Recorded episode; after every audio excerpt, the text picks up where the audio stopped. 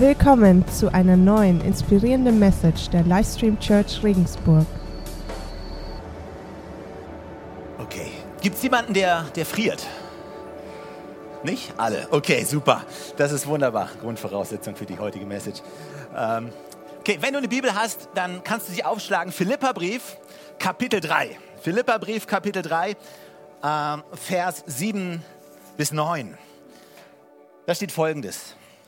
Doch genau die Dinge, die ich damals für einen Gewinn hielt, haben mir, wenn ich es von Christus her ansehe, nichts als Verlust gebracht. Mehr noch, Jesus Christus, meinen Herrn, Herrn zu kennen, ist etwas so unüberbietbares Großes, dass ich, wenn ich auf mich auf irgendetwas anderes verlassen würde, nur verlieren könnte.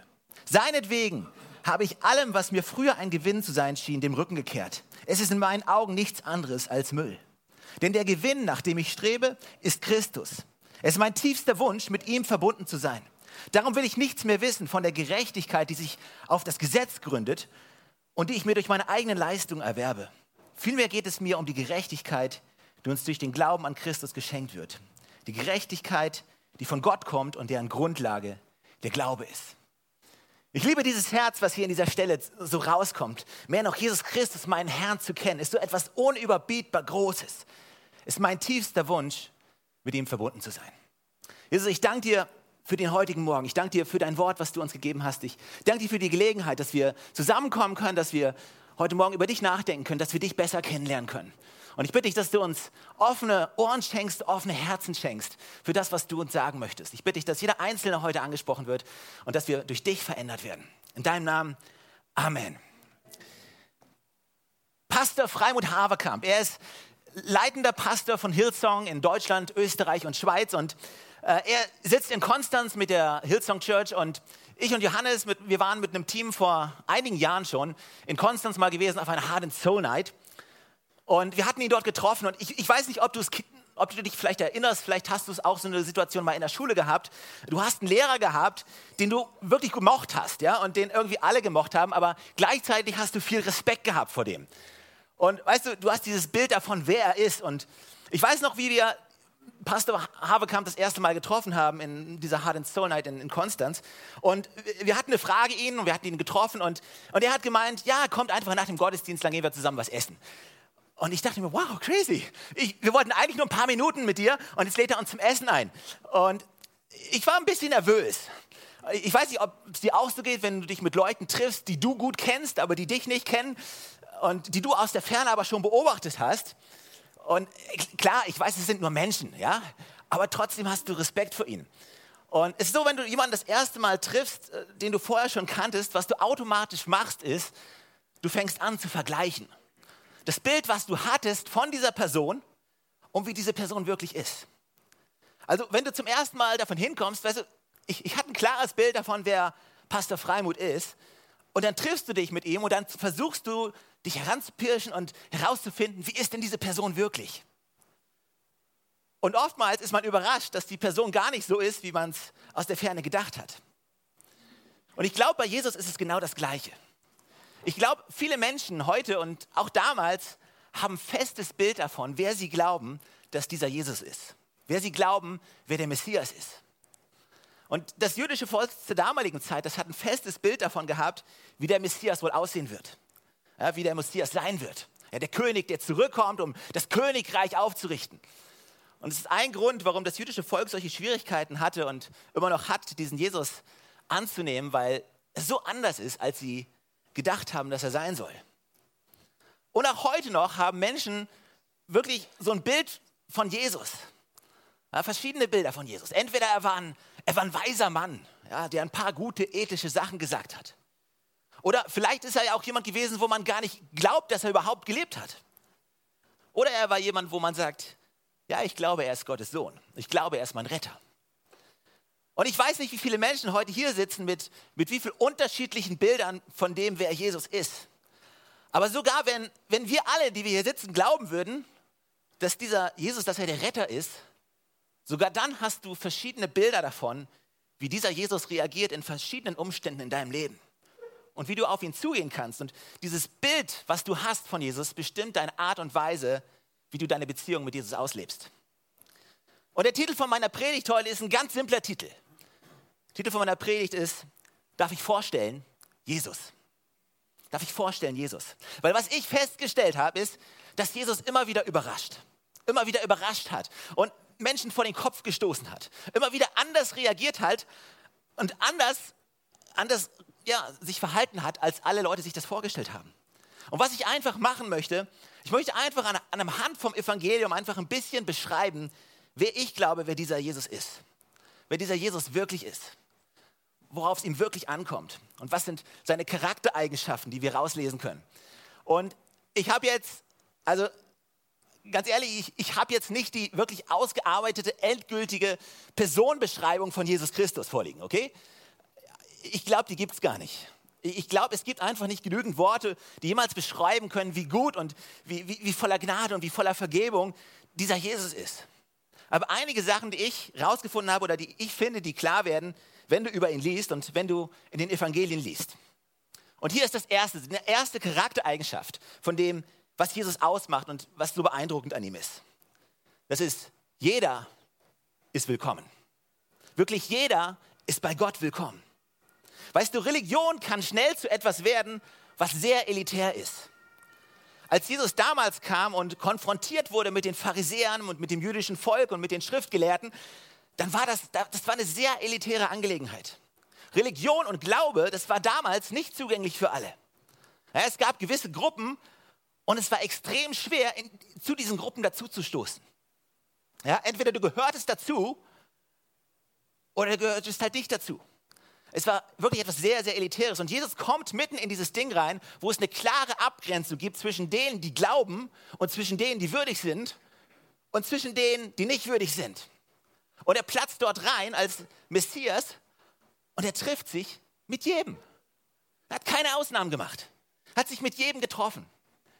Wenn du mal Markus, das, das Markus-Evangelium durchliest und nur, nur im zweiten und dritten Kapitel, das sind ziemlich kurze Kapitel, und, und dir einfach mal Zeit nimmst, ganz am Anfang zu gucken von Jesus, von seinem Dienst. Er trifft sich mit so vielen unterschiedlichen Menschen. Ja, als erstes, er trifft sich mit dem Gelähmten, den heilt er. Dann trifft er sich mit dem Steuereintreiber. Die waren damals absolut verhasst. Ja, wie kann man sich nur mit Steuereintreiber treffen? Dann trifft er, hat er sich mit den Pharisäern getroffen.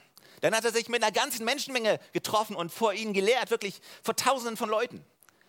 Dann hat er sich einfach nur getroffen mit ein paar Jüngern, mit einfachen Fischern.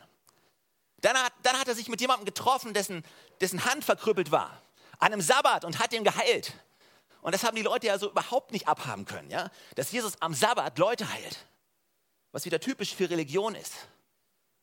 Weil Religion, also, weißt du, warum gibt es Glauben? Der Glaube ist doch für den Menschen und nicht die Menschen für den Glauben. Aber was Religion macht, die dreht das Ganze nämlich um. Aber was hat Jesus gesagt? Der Sabbat ist für den Menschen, nicht der Mensch für den Sabbat. Das heißt, das Entscheidende ist, der Sabbat ist, ist eigentlich, damit wir zur Ruhe kommen können. Damit wir uns neu ausrichten können, damit wir in neuer Stärke sammeln können. Aber wir haben es zu etwas gedreht, weißt du, du musst den Sabbat, du darfst nichts machen. Du darfst nichts tun. Und wenn du was tust, dann bist du sündig vor Gott. Und Jesus platzt da rein und, und dreht das komplett um. Trifft sich mit allen. Dann hat er sich mit einer Mutter getroffen. Dann hat er sich mit seinen Brüdern getroffen. Er hat sich wirklich mit jeder Menschengruppe getroffen, die irgendwie nur möglich war. Und ich glaube ganz bewusst, um ganz bewusst allen von Anfang an zu zeigen, dieser Messias, dieser Jesus und dieser Gott, bei dem ist jeder herzlich willkommen. Es ist egal, was deine Geschichte ist, ist egal, was deine Herkunft ist, ist egal, was du gestern Abend gemacht hast, egal, du, ob du dich gut fühlst oder ob du dich schlecht fühlst. Ja, egal, ob du denkst, du bist der beste Mensch, der auf diesem Planeten lebt oder ob du denkst, du bist der absolut schlechteste Mensch. Bei Jesus ist einfach jeder herzlich willkommen. Also wir Menschen, wir neigen dazu immer, uns in Gruppen zu formieren, ja, Klicken zu schaffen.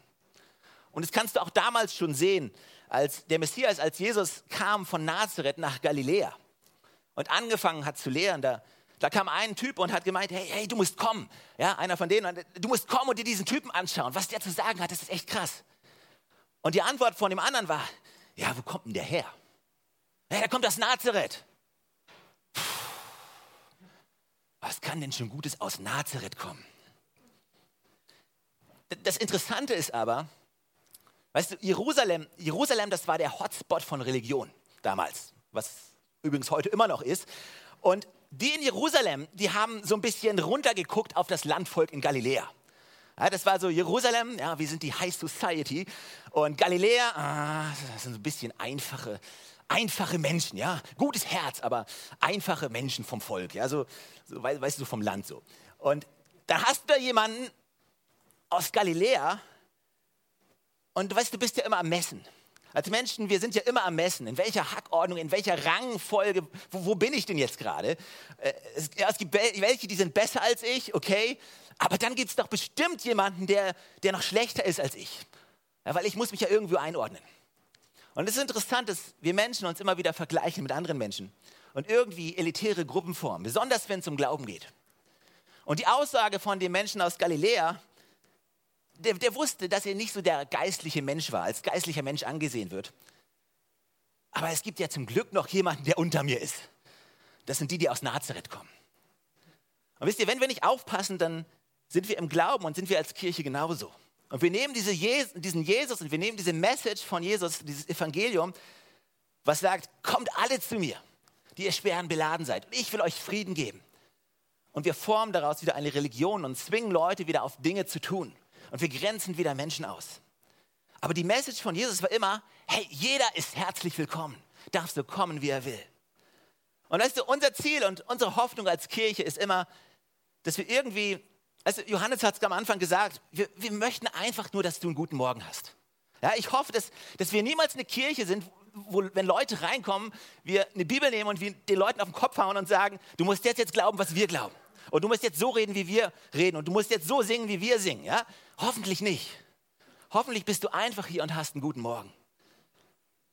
Weißt du was, unser Ziel ist nicht, dir irgendwas aufzuzwingen. Aber unser Ziel ist, dir von diesem Jesus zu erzählen, der unser Leben radikal verändert hat und etwas Großartiges hat für dich. Und ich hoffe, dass du ein anderes Bild hast und ein anderes Bild von, bekommst von diesem Jesus. Jesus hat jeden herzlich willkommen geheißen. Und hier ist das Zweite, was mir auffällt, wenn ich die Evangelien lese über Jesus. Das ist, deine Leistung ist für ihn nicht das Entscheidende. Deine Leistung ist für ihn nicht das Entscheidende. Also wir leben in einer Gesellschaft, die sehr leistungsbezogen ist. Wie viel Anerkennung du bekommst im Leben, ist abhängig davon, wie viel du leistest. Und ich weiß, wir alle wissen, eigentlich soll es ja nicht so sein, aber die Realität ist, es ist halt so. Also wenn du irgendwo Mitspracherecht haben möchtest, wenn du irgendwas zu sagen haben, weißt du, wenn Leute dich beachten sollen, dann geht es nur, wenn du Leistung bringst. Weil wenn du Leistung bringst, dann bekommst du Anerkennung. Das ist, wie unsere Kultur funktioniert. Das ist nur, das Problem ist jetzt nur, wir nehmen dieses Kulturverständnis unterbewusst mit und wir tragen es in unseren Glauben hinein. Und wir versuchen unsere Beziehung mit Gott genauso zu leben, basierend auf Leistung.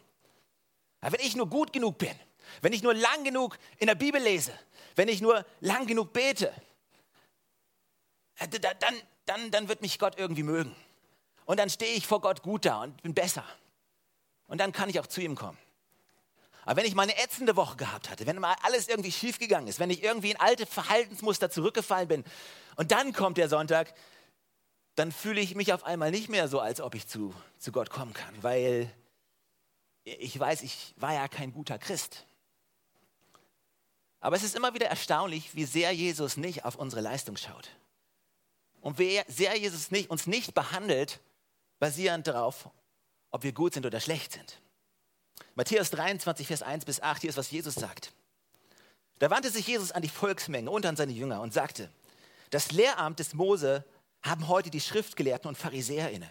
Richtet euch daher nach allem, was sie euch sagen und befolgt es. Doch richtet euch nicht nach dem, was sie tun, denn sie reden zwar, handeln aber nicht danach. Sie binden schwere Lasten zusammen, die man kaum tragen kann, und laden sie den Menschen auf die Schultern. Doch sie selbst denken nicht mal daran, diese Lasten auch nur anzurühren. Und alles, was sie tun, tun sie nur, um die Leute zu beeindrucken. Sie machen ihre Gebetsriemen besonders breit und die Quasten ihrer Gewänder besonders lang. Beim Fasten nehmen sie die Ehrenplätze für sich in Anspruch und in den Synagogen die vordersten Sitze. Sie haben es gerne, wenn man sie auf der Straße ehrenvoll grüßt und wenn die Leute sie mit Rabbi anreden. Ihr aber sollt euch nicht Rabbi nennen, denn nur einer ist euer Meister und ihr alle seid Brüder. Wisst ihr, so schnell nehmen wir diesen Glauben an Jesus und was eigentlich eine Beziehung ist, und wir versuchen eine Religion daraus zu machen. Ja, wir versuchen ihm zu beweisen, dass wir, dass, wie gut wir sind. Und wenn er dann unsere Gebete nicht erhört, dann, dann machen wir uns auf die Suche nach versteckten Sünden, die vielleicht in unserem Leben sind. Und ich denke mir, okay, ist, ist das wirklich so, warum Jesus kam? Um uns die Last noch schwerer zu machen? Da muss ich, muss ich wirklich jedes Mal ihm neu beweisen und zu ihm kommen und sagen, wie schlecht ich bin? Ich glaube, Jesus schaut viel, viel weniger auf deine Leistung. Jesus hat das Ganze umgedreht. Also wir, wir als Menschen schauen schnell auf Äußerlichkeiten, auf das, was alle sehen. Und hier in dieser Bibelstelle, die wir gerade gelesen haben, da stand was von Gebetsriemen.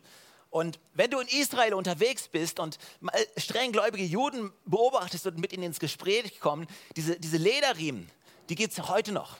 Die, die, werden so geschnürt beim Beten. Und die, die Juden, einige schnüren diese Gebetsriemen ganz eng, ja, sodass das Blut fast abgedrückt wird.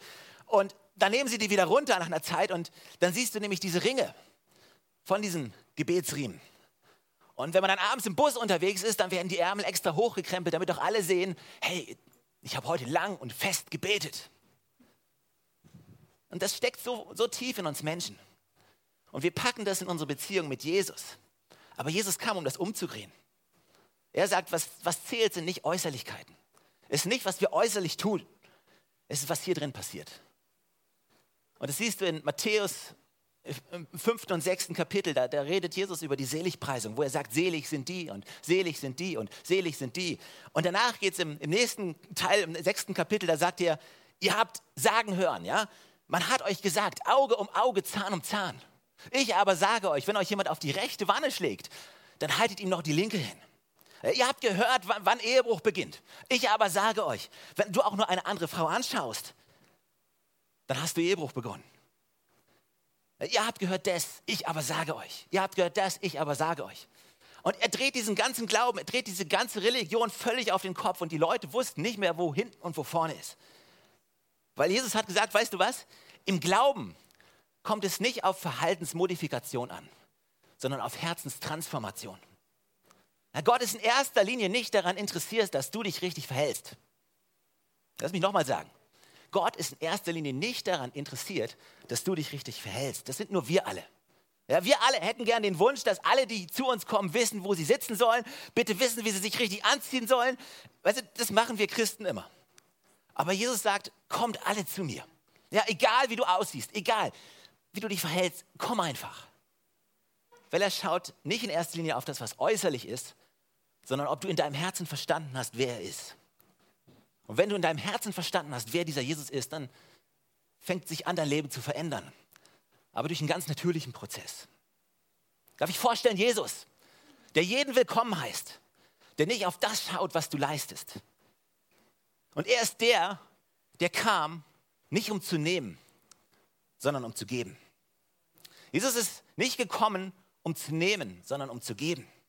Du, es ist so interessant, wenn du dich mit Leuten unterhältst, die, die die im Glauben unterwegs sind oder die gerade an einem Punkt sind, wo sie sagen, okay, ich, ich, ich möchte nochmal ganz neu meine Sache mit Jesus festmachen.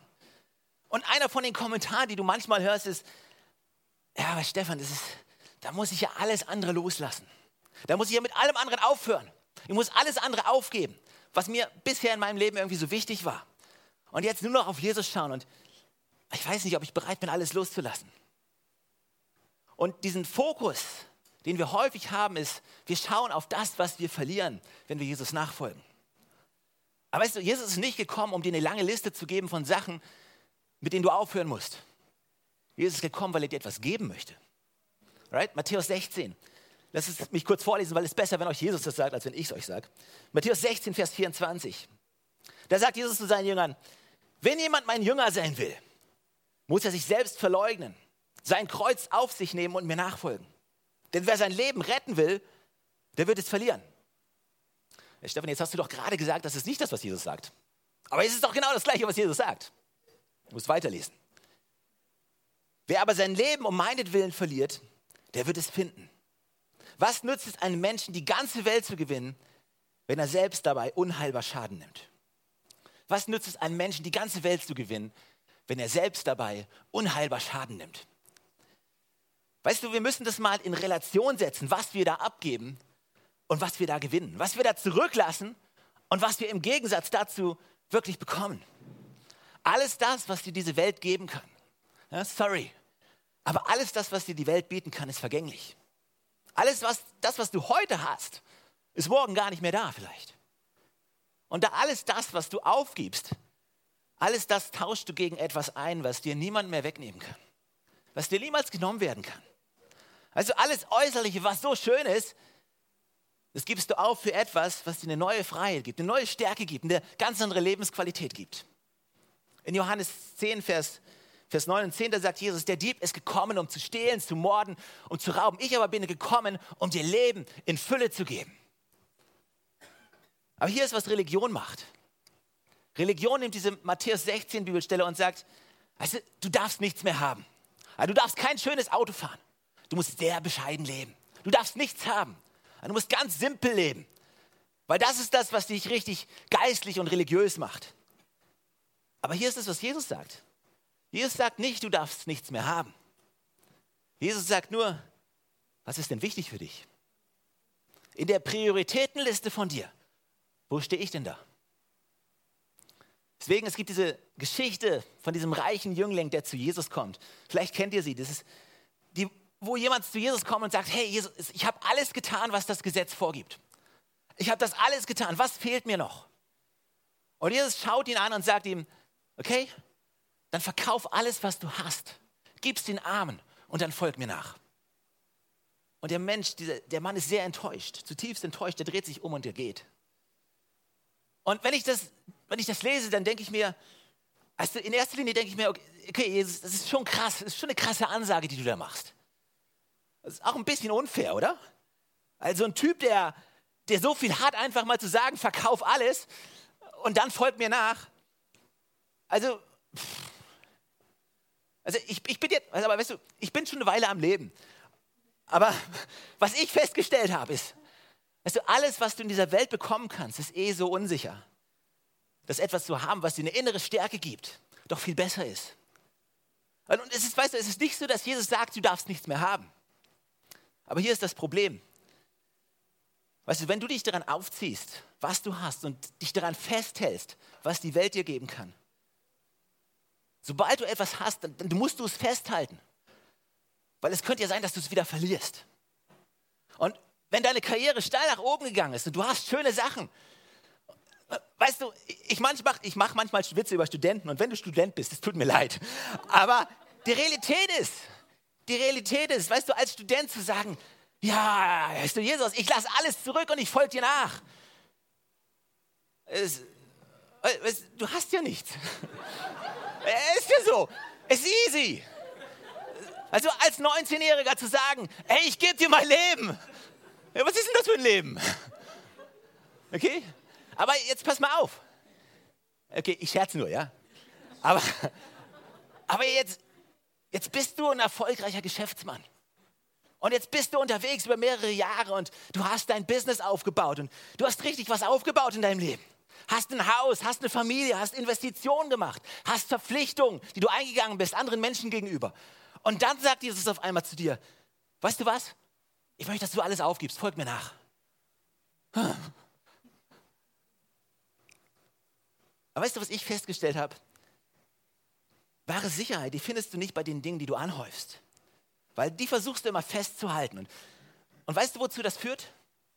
Es führt dazu, dass du sie gar nicht mehr richtig genießen kannst. Dass du sie auch gar nicht mehr richtig teilen kannst mit anderen. Weil, weißt du, wenn du sie anfängst zu teilen mit anderen, dann, dann hast du es ja nicht mehr genug für dich da am Ende. Und du merkst, wie du gar nicht mehr so richtig freizügig damit umgehen kannst und sie eigentlich gar nicht genießen kannst. Und was Jesus sagt ist, wenn du wirklich wahre Sicherheit und eine Versorgung, eine wahre Stärke haben möchtest, dann die liegt in mir. Also du, du kannst all das haben, das ist alles okay. Aber es sollte dir wurscht sein, ob du viel hast oder wenig hast. Und ob du heute das noch hast oder morgen nicht mehr. Deine innere Zufriedenheit, die kommt nicht von dem Zeug, was die Welt dir geben kann. Deine innere Zufriedenheit, die sollte von mir alleine kommen. Und deswegen schreibt Paulus im Philipperbrief, er sagt, ich habe dieses Geheimnis ich habe hab gelernt, was es heißt, zufrieden zu sein. Mit viel oder mit wenig. Ob ich gesund bin, ob ich krank bin. Und das Geheimnis, das Geheimnis ist Jesus. Darf ich vorstellen, Jesus? Nicht jemand, der dir etwas wegnehmen möchte. Nein, er ist der, der dir wahres Leben geben möchte, was du in dieser Welt niemals finden kannst. Und hier ist das vierte. Und Jan kann schon mal kommen. Wo ist Jan? Da, ja. Der vierte Charakterzug von Jesus. Jesus kam nicht, um dich zu richten, sondern er kam, um dich zu retten. Darf ich vorstellen, Jesus, nicht ein Richter, sondern ein Retter. Oder um es in andere Worte zu fassen, die vielleicht ein bisschen verständlicher sind, dein schlechtes Gewissen ist nicht sein höchstes Ziel. Ja, das, das, das Ziel von Jesus ist nicht, dir ein schlechtes Gewissen zu machen, um dir aufzuzeigen, wie schlimm du bist. Das Ziel von Jesus ist dir zu zeigen, wer du wirklich bist und wie viel Wert du wirklich hast und was in dir steckt. Deswegen schreibt Paulus und weißt du, Paulus hatte so eine Offenbarung davon gehabt von Jesus und Paulus hat am Anfang sein Leben so auf Leistung basiert. Ja, er, er war einer der besten Schriftgelehrten, ja, ausgebildet von den, von den höchst angesehensten Pharisäern.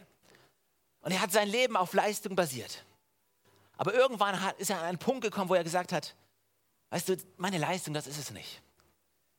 Durch Gottes Gnade bin ich, was ich bin. Und diese Gnade in mir, die ist nicht ohne Auswirkung geblieben.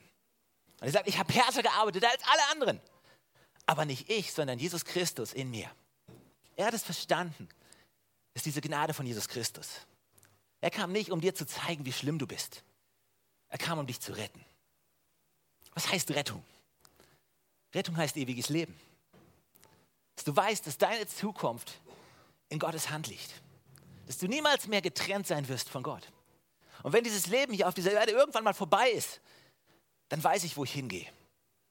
Und ich weiß, das Beste liegt noch vor mir. Und weißt du, wie cool ist das als Christ zu wissen, dass dein Leben hier auf dieser Erde, weißt du, es ist cool, es ist ein cooles Leben. Und Gott kann dieses Leben segnen. Und ich glaube, es ist der Hammer, aber das Beste kommt erst noch. Und hier ist das Zweite, was Rettung für mich bedeutet. Weißt du, Rettung, ich muss nicht warten, bis ich irgendwann mal den Löffel abgebe und dann das ewige Leben beginnt. Sondern ich kann schon jetzt, Gott kann schon jetzt wirken in mir. Ich kann, kann, ich kann schon jetzt verstehen, was es bedeutet. Um es mal ganz praktisch werden zu lassen, ich habe vor im letzten Jahr, glaube ich, eine Predigtserie gehalten, wo es um Gnade ging, wo der Titel war, was Gnade mir sagt. Vielleicht erinnerst du dich. Und was sagt Gnade dir? Und Gnade sagt dir, du darfst noch mal. Weißt du, wenn du es gerade vermasselt hast, die Tatsache ist, Jesus kommt zu mir und er sagt mir, weißt du, auch wenn ich hingefallen bin, auch wenn ich irgendwie totalen Bockmist gemacht habe, Jesus sagt zu mir, komm und steh wieder auf. Probier es nochmal. Ist egal, ob du hinfällst, ich bin an deiner Seite. Ich werde dich immer ermutigen. Ich werde dir immer helfen. Du hast noch mal eine Chance. Und wie viele Menschen suchen nach genau dieser nach genau dieser Chance. Wie viele Menschen da draußen sind so desillusioniert, weil ihr Business gecrashed ist, weil ihre Ehe irgendwie ruiniert ist, weil ihre Familie nicht mehr da ist, ihre Gesundheit irgendwie auseinanderbricht. Sie, sie sehen keine Möglichkeit mehr für sich. Sie haben keine Hoffnung. Und dann kommt diese Message von Jesus und Jesus sagt, hey, du darfst noch mal. Du hast noch mal eine Chance. Es ist noch längst noch nicht vorbei. Da, wo andere einen Punkt setzen, da setze ich ein Komma. Jesus der anders ist, als du denkst, der besser ist, als du denkst, größer ist, als du denkst. Und hier ist diese ultimative Frage für dich heute Morgen. Kennst du diesen Jesus? Kennst du diesen Jesus? Nicht diesen Jesus, den, den dir irgendeine Gesellschaft als Bild gemalt hat oder irgendeine Kultur. Nein, nein, den Jesus, von dem ich jetzt gerade erzählt habe, den Jesus der Bibel, zu dem jeder kommen darf, der dich nicht bewertet nach deiner Leistung, der, dir nicht, der nicht gekommen ist, um dir irgendwas wegzunehmen, sondern um dir etwas zu geben. Der nicht gekommen ist, um dir irgendwie ein geschlechtes Gewissen zu machen, sondern der sagt, komm mal, du hast noch mal eine Chance. Probier es einfach noch mal. Kennst du diesen Jesus? Hast du jemals diesen Jesus eingeladen in dein Herz? Sein größter Wunsch ist, dass du ihn kennenlernst, persönlich kennenlernst. Es gibt so viel, was du über ihn hören kannst, aber wirklich nichts toppt, ihn persönlich zu kennen, eine persönliche Begegnung zu haben mit diesem Jesus. Und weißt du, was das Geniale ist? Ich habe mit dem, was ich dir jetzt erzählt habe, noch nicht mal an der Oberfläche gekratzt, von dem, wer Jesus wirklich ist. Aber wer Jesus für dich ist, das kannst du nur wirklich persönlich herausfinden, indem du ihn einlädst in dein Herz. Und jeder von uns hat eine andere Geschichte. Und für jeden von uns spricht Jesus auf unterschiedliche Arten und Weisen. Kennst du diesen Jesus? Komm, und warum stehen wir nicht gemeinsam auf? Das Team kann uns nochmal leiten und ich möchte einfach, dass du dir in den nächsten Minuten einfach mal Gedanken machst. Kennst du diesen Jesus? Diesen guten Jesus? Und hast du ihn jemals eingeladen in dein Herz? Hast du ihm jemals dein Leben gegeben, um wahres Leben zu bekommen?